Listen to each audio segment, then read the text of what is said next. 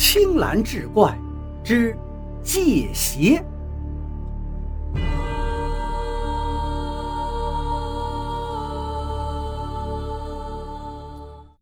那几天，我看的是《阅微草堂笔记》，就是纪晓岚记录的民间鬼怪异事小说，里面的精怪还挺丰富的，不过并不怎么吓人。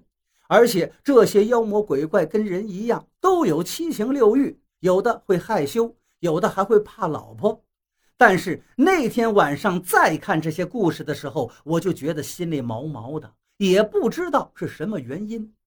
上半夜我在宿舍走廊坐了一会儿，看了几页书后，总觉得远处黑暗中有什么东西看着我，那种感觉说不上害怕，就是觉得有些奇怪。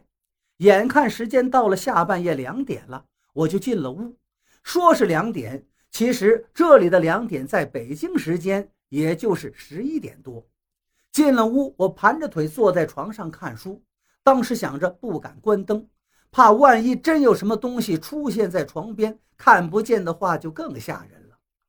夜越来越深了，午夜的风带着说不清楚的响动拂在门窗上，时不时的发出什么东西碰撞门窗的声响。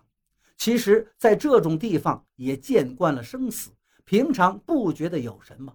可就是今天晚上，似乎有些不同寻常。不过，不过后来还是不知不觉地睡着了，也不知道睡到了几点。我被一泡尿憋醒了。醒来之后，看了看外面的天色，依然黑咕隆咚，下风还在刮，呼呼的响。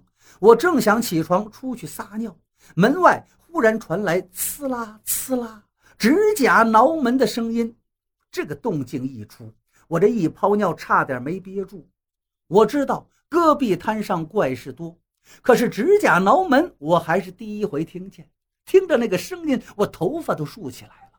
我没想别的，一下子就想到了那个死去的女人。我壮着胆子吼道：“我可没害你，你怎么恩将仇报？”我吼了这一嗓子，门外根本没有回应，那挠门声并没有停下来。我根本没有胆量去开门，可是不开门又不行，屋里没有尿桶，这尿不撒出去，人会被活活憋死啊！就在我下定决心准备把尿尿到水壶里的时候，门外的挠门声停了，取而代之的几声是动物的吱吱叫。我连忙来到窗户边，伸头往外看。虽然看不清楚门口的动物究竟是什么，但是好歹也松了一口气。这时候我不再害怕了。一拉门，戈壁滩的凉风带着沙尘的味道扑面而来。几只大黄老鼠蹲在门口，眼睛不眨地看着我。后来我才知道，戈壁滩上很多动物都没见过人，也不知道害怕。半夜饿得受不了，就喜欢挠门找吃的。可这时候我管不了这些老鼠了，冲出门，站在屋侧的犄角旮旯呲了出来。这一泡尿差不多有一分多钟，可是那些黄老鼠还都没走。我这屋里也没什么吃的，找出半袋方便面，掰碎了扔到门口。这些大黄老鼠才心满意足地吃了离开。就在我以为没事的时候，我的门又响了。这回不是挠响的，而是被敲响的。我还以为还是那些大黄老鼠，可一拉开门才发现门外是一个女人，身上穿着件黄 T 恤，头发凌乱。看到这个女人，我以为她准是在戈壁滩上迷路的。那会儿没有穷游这个概念，但是也有来这里追逐什么诗情画意，结果诗情画意没追着，裹了一头一脸的黄沙回去的。也有男女青年在这儿迷路的，但是不多。老于遇到过，我倒是遇到第一次。看到这个女人，我还问：“你没有同伴吗？”那个女人头也不抬就问我：“您看到我的鞋了吗？”你的鞋？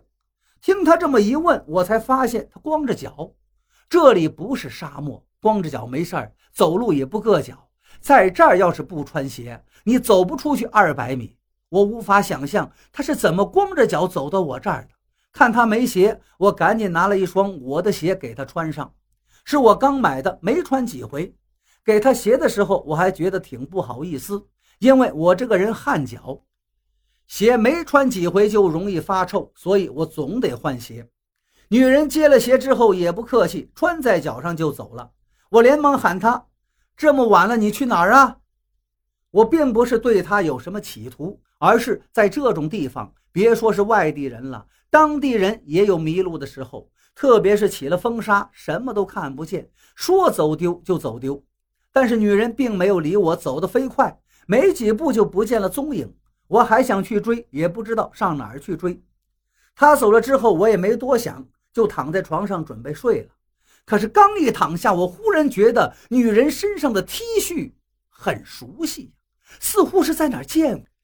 想了一会儿，我终于想起来了，今天中午死的那个女人不就是穿了件黄 T 恤吗？想到这儿，我是睁着眼等到了天亮。天一亮，我就找到老于，把事情跟他说了。老于摆摆手。说这可能啊是那个年轻人迷路了，走到你那儿去了。穿黄 T 恤的人多了，怎么能是他呢？老于这么一说，我就释然了不少。